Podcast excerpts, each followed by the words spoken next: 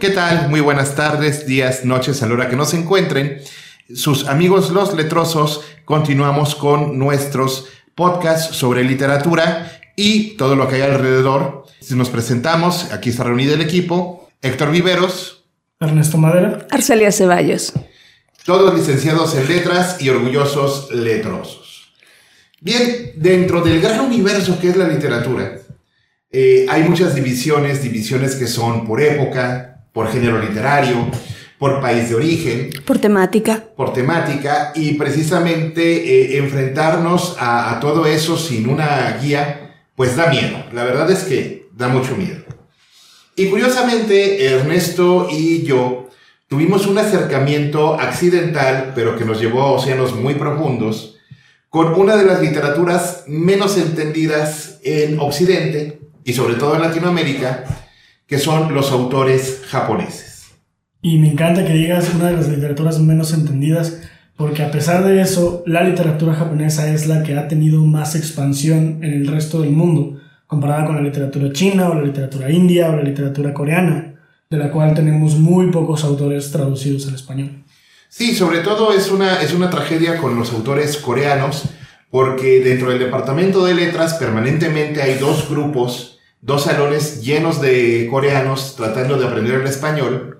Como un dato anecdótico, bueno, ellos vienen a cursar tres materias por semestre para afinar su manejo del español y pueden meter dos materias optativas. Y en materias optativas es una delicia ver cuando alguno comete la imprudencia de agarrar la materia de literatura latinoamericana del siglo XX y ver cómo corren a las dos semanas preguntando si lo que están leyendo también es español cuando les avientan a escritores argentinos, cubanos y colombianos. O algún valiente que entra al seminario del Quijote y no corre las dos semanas, corre la primera clase. Y todos queremos correr a la primera clase después de leer la primera parte del Quijote. Bueno, esa es una situación particular, ¿no? No, ya habíamos platicado alguna vez que leer el Quijote de entrada sin todo el marco de referencial histórico, pues es un verdadero golpe en las narices. O más abajo. Muy bien. Entonces, eh, hay que decir que eh, una manera de entrar a la literatura japonesa, la más fácil, aunque no es la más recomendable, es por su autor más conocido, famoso, más hipster, ¿Cómo reconoces un hipster? Tiene un libro del bajo el brazo, permanentemente, que es Haruki Murakami. Pero Haruki Murakami es un autor que en su cultura, en su formación, está terriblemente occidentalizado y con respecto a las temáticas y a las tradiciones literarias eh, netamente japonesas es un poco descafeinado. Sin embargo, es la manera en que muchos entran con él, con la literatura japonesa. Yo yo la verdad, y ahorita le cedo la palabra a Ernesto, tuve la fortuna de entrar a, a este universo a través de el autor galardonado con el premio Nobel, que me dio muchísimo gusto que se lo dieran, que es Kazuo Ishiguro. El caso de, de hecho de, de Kazuo Ishiguro es también muy parecido a lo que pasa con eh, quienes intentan acercarse a la, literatura, a la literatura japonesa con Haruki Murakami. Kazuo Ishiguro también está muy occidentalizado, tanto que de hecho los eh, únicos textos que tiene eh, que hacen referencia al Japón es La pálida luz en las colinas. Y el artista del mundo flotante. Y el artista del mundo flotante, pero la gente lo reconoce más por libros como Los restos del día, de la cual se hizo una adaptación con Anthony Hopkins y Emma Thompson. Maravillosa, maravillosa adaptación. Ah, sí, es fabulosa la película. Y, también, curiosamente, con una película de, bueno, una novela que es un drama intimista con una embarradita de ciencia ficción, que también tiene una película que no le hizo ninguna justicia al texto, que es Nunca me abandones. Y ambas te, te sitúan en, en, un país diferente al Japón con, con eh, tradiciones muy diferentes a, a, las que hay en Japón, ¿no? Estamos hablando de la historia de un, eh, de un mayordomo en una casa de un noble en Inglaterra. Que le tocó la negociación, los tratados con Chamberlain, este, antecedentes de la Segunda Guerra Mundial porque eh, hay que decir esto, para hablar de literatura japonesa, hablar de la Segunda Guerra Mundial es imprescindible. Sin duda. De hecho, es un parteaguas de autores que son antes de la Segunda Guerra Mundial, después de la Segunda Guerra Mundial y los que los agarró la transición. Bien, si bien Kazuo Ishiguro no maneja eh, los temas o las geografías propias del Japón, sí tiene, sí tiene la sensibilidad y sí tiene eh, la estructura que viene del maestro de maestros, y vamos a empezar por ahí, el maestro al que todos le dicen papá es eh, Yasunari Kawabata. Todos le dicen papá, incluso los latinoamericanos. Pregúntale a García Márquez si no me cree. De hecho. Eh, creo que ya lo mencionamos aquí alguna vez cuando hablamos de mm, la Casa de las, de las Bellas Durmientes. Sí, así es. Pero eh, la obra de Kawabata es mucho más que un libro y de hecho La Casa de las Bellas Durmientes es probablemente su obra más breve. En, hablando en, en novela, eh, tiene mucho, mucho más de dónde cortar y es uno de, de esos autores al- en los cuales no te cansas de encontrar cosas nuevas, ¿no? Sí, de hecho, para iniciar con Kawabata yo recomiendo eh, las historias de la palma de la mano. Las historias de la palma de la mano eh, son un antecedente increíble para, para lo que consideramos ahora el cuento hiper breve o la minificción, que son eh, historias que él quería que eh, escritas en kanji, eh, la historia completa pudiera escribirse en el área de papel del tamaño de la superficie de su mano. Que eso es trampa porque un solo kanji te puede dar una frase completa, pero pues, Pero así es, de todas maneras estamos hablando de que en páginas occidentales son tres o cuando mucho cuatro. sí, son muy pocas. Y, y yo empezaría por ahí, es, es un libro que se puede conseguir con relativa facilidad, fue editado en español hace 10, 12 años, este, y yo me encontré mi copia en saldos, En saldos. en saldos, pagué menos de 80 pesos por ella. Wow. Qué bien. Eh, no, no tengo idea de si la, la editorial que en un principio se encargaba de traducirlo, que era MC, aún sigue manejando su obra, eh, que es otro gran problema de los autores eh, japoneses, que todos ellos están dispersados en diferentes eh, editoriales, todas las, las traducciones son de diferentes editoriales. Entonces es un, poco, un poquito complicado encontrarlos, pero eh, en cualquier biblioteca lo encuentran. Sobre todo considerando que Kawabata es Premio Nobel de Literatura 1969 y eso hace que sea un poquito más fácil de encontrar que otros autores. Sí, porque la gran tragedia es que, eh, por ejemplo, a Oe y a Ishiguro los, los edita Anagrama, que es una gran tragedia para nosotros. Para el bolsillo, más bien. No, no, no solo por el bolsillo, sino que las traducciones de Anagrama están hechas para el mercado español. Ya. Ouch. Ah, sí, sí, y es, y es horrible este, ver expresiones, por ejemplo, lavar la ropa es hacer la colada, este, que algo no te parezca es me sabe mal, no son expresiones... este, Comunes ni cotidianas para nosotros. Sí. Y eso es un, un choque cultural grande. Sí, y bueno, Kawabata es el maestro de todos, tuvo una vida muy larga y una carrera muy larga. Eh, en lo que hay de todo, hay, hay desde un, un libro que es imprescindible, que es El Maestro de Go, donde aparentemente está contando la historia de una partida de Go entre el último gran maestro de la vieja generación y el joven alumno estrella de la nueva generación, con un cambio de reglas, pero lo que se está representando en una partida de Go, este, que en muchas maneras podemos relacionarlo con una partida de ajedrez, que es lo que nos toca más cercano, que dura meses, que dura meses, eh, el conflicto que se da no se da entre un viejo maestro y un joven estrella, se da el sistema de cambio de valores en, en el Japón, el sistema que es este, la, la entrada de la era Showa. Y si uno le da una, una lectura este, sociocultural este, e histórica al libro, se da cuenta de que no es una partida de gola que se está jugando, se está jugando el futuro de una nación. Bueno, es que esa es justamente eh, la forma en la que los orientales reflejan sus costumbres, sus formas de vida y todo su desarrollo cultural a través de la literatura. Eh, desafortunadamente para nosotros latinoamericanos es a veces un poquito complicado entenderlos porque nuestra literatura no, no se adapta tan así.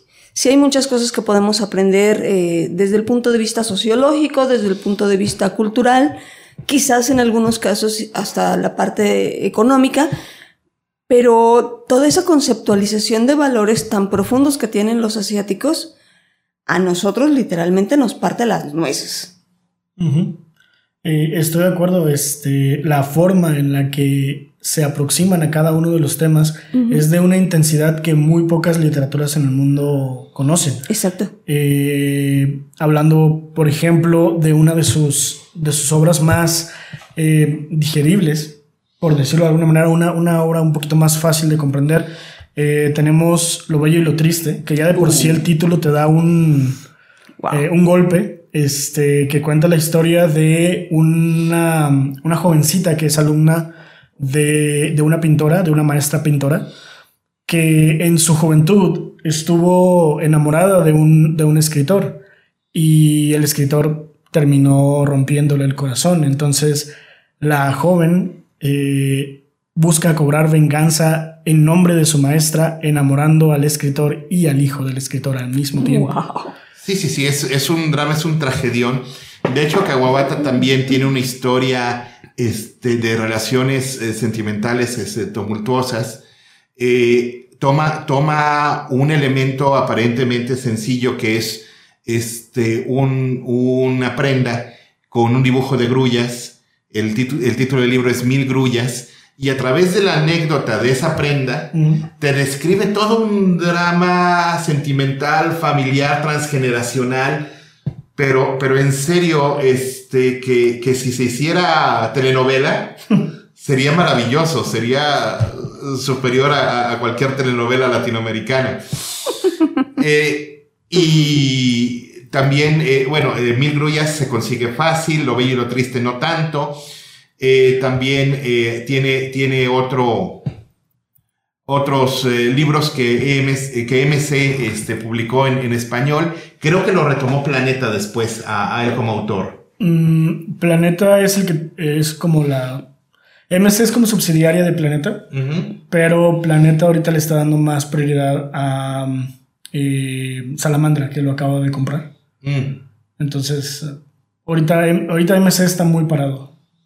De hecho, eh, si nos oyen hablar de editoriales, les puede parecer que les estamos hablando de, un, de un mundo muy ordenado. No. No, no, no, no. para nada. Para nada. De hecho, los, los derechos de los libros en las editoriales literalmente es juego de tronos con libros. Sí, más o menos. Sí, sí, son, son guerras políticas. haciendo paréntesis, me, me, me tocó algo muy gracioso en la última fila. Yo llegué a um, Océano tratando de buscar los libros de, de Salamandra para encontrar un escritor francés eh, que me gustó mucho que se llama Laurent Gaudet. Y le pregunté al, al que estaba ahí, oiga, eh, los libros de, de, Salamandra, ¿dónde los tiene? Y me volteé a ver con, con odio en la mirada y me dice, ¿qué no lo estás viendo en el stand de enfrente? ¡Uy, lo no! Sí, pero alguien necesitó un poquito de sábila, ¿verdad? Un poquito nomás. ¿De qué se murieron los quemados? De ardidos. De ardidos. Este, Kawabata es, eh, es un parteaguas, en, de hecho, en, el, en la literatura japonesa del siglo XX, porque hay que, hay que recalcar, vamos a hablar de la literatura japonesa del siglo XX. La literatura anterior a esto es un poco más difícil de conseguir y más difícil de comprender todavía para quienes no se han acercado a la literatura mm, desde antes, eh, que, no tienen un acercamiento previo a la literatura japonesa, ¿no? Hay que eh, ir en retroceso, no de atrás hacia adelante, sino de adelante hacia atrás, para poder entender bien todo lo que es la el contexto literario japonés a lo largo de toda su historia. Sí, de hecho, apenas vamos a, tocar por encima de qué se trata el asunto. En un post posterior, yo creo que haremos, un podcast posterior haremos este, un recuento del impacto cultural de, Haruki Murakami. Y luego hablaremos de, Garbanzos de Alibra, que son, que son libros increíblemente sorprendentes dentro de este universo. Estoy pensando, por ejemplo, en eh, el otro Murakami, Ryu Murakami, de quien he dicho muchas veces que eh, este sí tiene una prosa tan sucia que deja a Charles Bukowski como monaguillo. Wow. Bueno, ahora lo, lo interesante sería, para poder cerrar bien este podcast, que pudieran hacer recomendaciones, ¿no? ¿Cómo te, cómo te acercas a la literatura japonesa? Porque está todo muy padre, suena muy bonito, eh, suena en algunos casos hasta idílico poder agarrar un libro de algún japonés y leerlo, pero la pregunta en serio es, ¿cómo, ¿por dónde comienzo? Híjole, eh, vale, pocos autores para, para, comenzar, todo lo demás es ya cuando te traes un poquito más de, de bagaje, pero autores para comenzar. Kawabata, del que, del que ya estamos hablando. Particularmente con, con, historias en la palma de la mano. Yo recomendaría ese o La Casa de las Bellas Durmientes, también es corto, es eh, fácil de digerir, es fácil de comprender, no tiene gran complejidad. complejidad. sí. Este, yo recomendaría empezar por un libro de Kensaburo Oe, que es La Presa, que es una novelita muy pequeña pero muy filosa eh, que habla sobre un incidente imaginado durante la Segunda Guerra Mundial, que es que un piloto estadounidense se estrella en Japón, eh, pero en un área no militarizada, y cómo es percibido por gente que no solamente nunca ha visto a un norteamericano ni entiende eh, lo que está pasando en la guerra, sino que nunca se viene enfrentado a ver lo que es un hombre afrodescendiente. Uy, wow. el impacto. Eh, híjole, la, presa es muy fuerte, creo yo. Este, pero, pero eh, de hecho es, es probablemente el libro más digerible de, de, de Kenseguro y eso es decir mucho. este, Yukio Mishima, otro de los grandes autores japoneses del siglo XX, a ese hay que llegarle con cuidado porque tiene libros muy difíciles de entender, muy eh, muy apegados a el nacionalismo japonés, que fue un tema muy importante para él. Eh, yo diría que hay que entrarle por eh, Sed de Amor. Mm. Wow.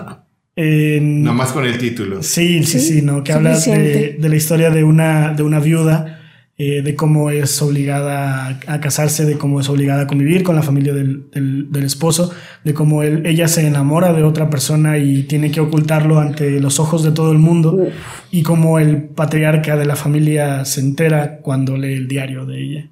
¡Wow! Eh, es es muy, muy fuerte. ya me dolió, ¿eh? Sí, no, es... Y, y probablemente, y es una de las mejores cosas que tiene Mishima, e-, era un poquito misógino, pero sus personajes femeninos son los mejores que he leído en, literatura japonesa. Muy en general. de una profundidad. Eh, son personajes fuertes, son personajes intensos, son personajes que sienten con, mucha pasión, eh, pero que presentan siempre una imagen de contención muy fuerte. ¿Cómo es la mujer en el, en, el Japón de, de la mitad del siglo? Y, de hecho eso se puede relacionar con la situación de los dramas internos de, de, las mujeres en una sociedad machista y creo que Latinoamérica se puede identificar bien cabrón, si no es que proyectar bien cabrón con eso. Claro, es que hay que recordarte, después de todo los japoneses son extremadamente machistas, ¿no? Todavía mucho más que los latinoamericanos. Es mucho. Y bueno, eh, cerramos este podcast, pero voy adelantando. Estaba pensando en hablar de Tsutsui este, como parte de esta tradición, pero en realidad lo dejamos para un podcast de libros que fueron extremadamente sorprendentes. Los libros que no vimos venir de dónde llegaron y nos pasaron por encima. Entonces, este, esperamos que no nos hayamos este, confundido más con respecto de este tema. Y nos vemos en el siguiente podcast. Se despide Héctor Viveros, Ernesto Madera y Arcelia Ceballos. Que tengan felices lecturas.